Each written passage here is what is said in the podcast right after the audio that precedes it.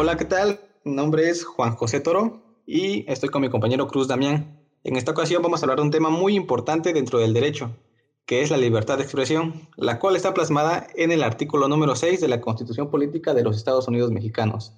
Cruz, ¿me puedes platicar un poco acerca de ese tema? Sí, de hecho el artículo de la libertad de expresión también está plasmado en uno de los 30 artículos de la Declaración Universal de los Derechos Humanos, promulgada en 1948. Específicamente me refiero al artículo 19 también la Comisión Interamericana de los Derechos Humanos establece una declaración sobre estos principios de libertad de expresión, en los cuales el primero de estos artículos indica justamente que el derecho de la libertad de expresión es un derecho fundamental, inalienable y democrático, pues es inherente al ser humano.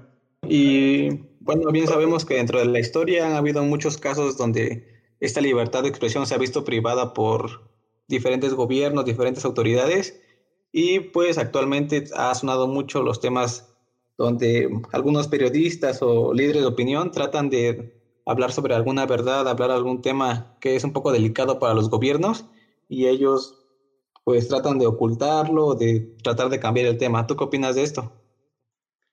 Sí, pues justamente esta pregunta se plantea, ¿no? De que si el gobierno debe tener la facultad de censurar. Y aquí recuerdo uno de los casos posiblemente más conocidos en la historia de la filosofía, que es el juicio de Sócrates que como bien sabemos, a él se le acusaba de expresar estas ideas en contra de todas las creencias de los dioses de su época, y principalmente por corromper a los jóvenes, que fue la principal razón por la cual se le acusó, se le dio de beber cicuta y pues se murió.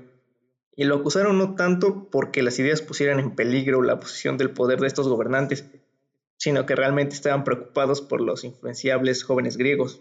¿O tú qué opinas? Claro, creo que esta parte de la censura ha venido creciendo y siendo un tema de actualidad, pero que también ha sonado a lo largo de la historia.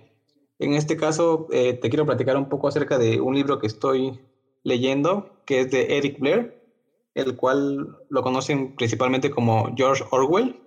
Tiene un libro que se llama La rebelión de la granja, que estoy ahorita leyendo. Y estuve investigando un poco acerca de este autor y encontré que tiene una frase realmente valiosa para el tema de la libertad de expresión. Y él dice que si la libertad significa algo será, sobre todo, el derecho a decirle a la gente aquello que no quiere oír. Creo que esta frase, él dentro de toda su vida la predicó por doquier y esto hizo que pues incomodara a muchos personajes de, su gobierno en ese entonces. Y creo que a partir de este tema hay muchos gobernantes que realmente no quieren oír su realidad. ¿Tú qué opinas? Sí, claro. Es un hecho que los gobiernos tienen el control de lo que se dice o no se dice, a pesar de que tenemos este artículo que nos respalda. Pero qué tan cierto es que nos ampara para decir cualquier cosa, porque podríamos poner de ejemplo esta apología del narcotráfico, esta discriminación y brecha económica y social que existe en nuestro país, la desigualdad y la marginación, la migración en estados del sur, porque muchas veces los medios de comunicación permiten y hacen posible esa censura de todos los contenidos que puedan llegar a ser difundidos, ya que si bien actualmente podemos recurrir a distintas fuentes de información a través de medios digitales, aún en estos medios de comunicación tradicionales sigue existiendo esta limitada cantidad de oferta de contenidos que existen.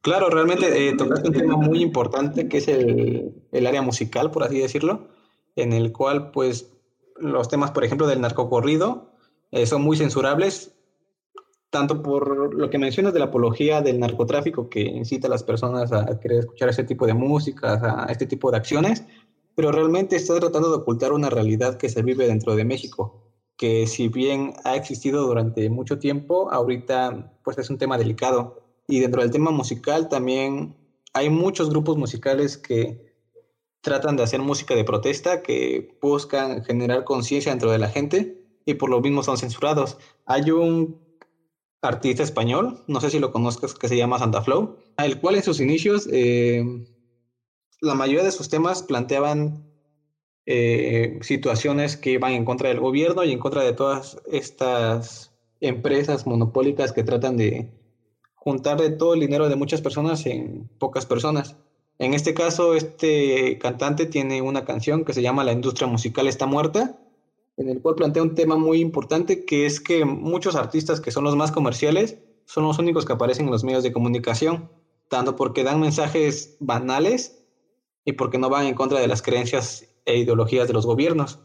y él dice una frase muy importante que es, en la radio, cada, y perdón por, la, por, las palabras que son un poco altisonantes, pero él menciona que en la radio cada día se escucha la misma mierda y los jóvenes en sus MP3 algo distinto.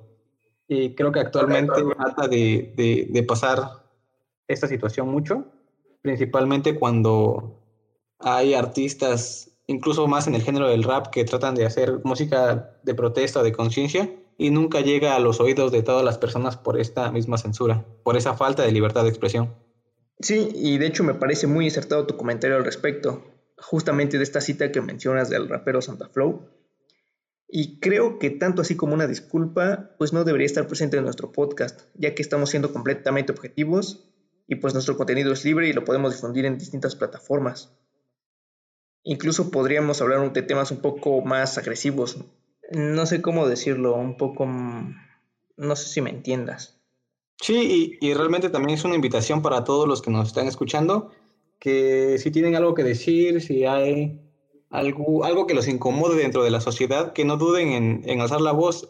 Existen actualmente muchos medios, incluso nosotros estamos haciendo uso de, de plataformas digitales para subir nuestro contenido y que ya sea a través de la música, a través de, del periodismo, a través de diferentes artes, hasta cierto punto, eh, tratar de, decir lo que se quiere, porque por la, la, libertad de expresión trata de eso, de que todo aquello que no se quiere decir, o se quiere decir más bien, se diga a pesar de que incomode a muchas personas. Tienes toda la razón, compañero, pues todos tenemos el derecho a recibir, buscar y difundir la información sin ningún tipo de discriminación. Claro, entonces pues queda abierta la invitación, es una invitación permanente para que todos hagan uso de su voz. Y no sé si quieres agregar algo más dentro de esta cápsula. Sí, pues de hecho creo que abordamos y hablamos justamente de todo lo necesario e importante sobre la libertad de expresión. Considero que es buen momento para cerrar el podcast. Pues sí, me parece acertado tu comentario. Hasta aquí sería la edición del día de hoy. Nosotros somos Dosis Derecho y escúchenos en la siguiente emisión. Muchas gracias. Hasta luego.